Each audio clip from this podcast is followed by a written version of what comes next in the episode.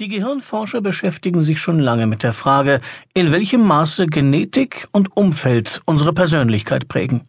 Obwohl das Thema kontrovers diskutiert wird, ist klar, Intelligenz ist eher genetisch festgelegt.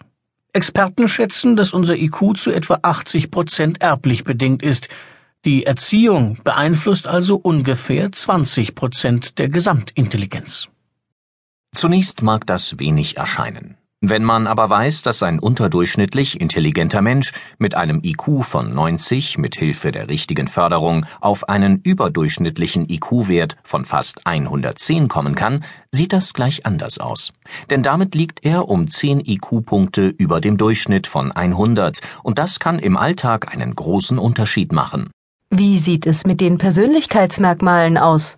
Auch hier ist vieles genetisch vorgegeben und kann später nur noch innerhalb enger Grenzen verändert werden. Subjektiv haben wir zwar den Eindruck, dass wir uns im Laufe unseres Lebens immer weiterentwickeln und durch markante Ereignisse in unserer Biografie sogar deutlich verändern, aber wissenschaftliche Studien zeigen, dass sich die Grundstruktur der Persönlichkeit schon in jungen Jahren ausbildet und dann ein Leben lang stabil bleibt. Dazu ein Beispiel. Eltern von mehreren Kindern wissen aus Erfahrung, dass die verschiedenen Persönlichkeitsmerkmale, wie zum Beispiel das Temperament, sich schon in jungen Jahren zeigen und konstant bleiben.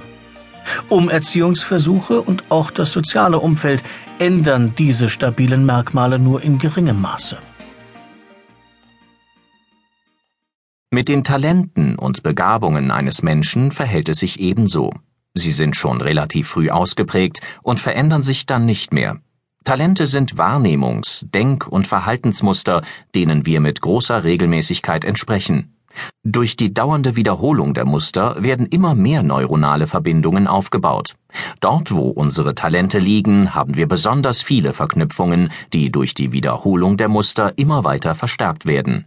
Bis zum 18. Lebensjahr sind unsere Talente voll ausgeprägt. Welche Konsequenzen hat das für die Führungsarbeit?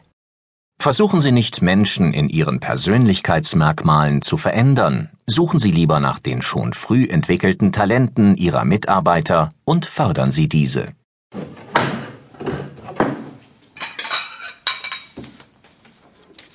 Hier kommt dein Essen, Liebling.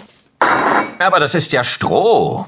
Erstaunlich, dass du das magst, wo du mein Essen doch 20 Jahre lang nicht ein einziges Mal gelobt hast. Genau so geht es Millionen von Arbeitnehmern in deutschen Unternehmen. Sie erbringen jeden Tag Leistung und werden zwar dafür bezahlt, hören aber niemals ein Wort der Anerkennung. Wenn sie ihre Mitarbeiter stärkenorientiert führen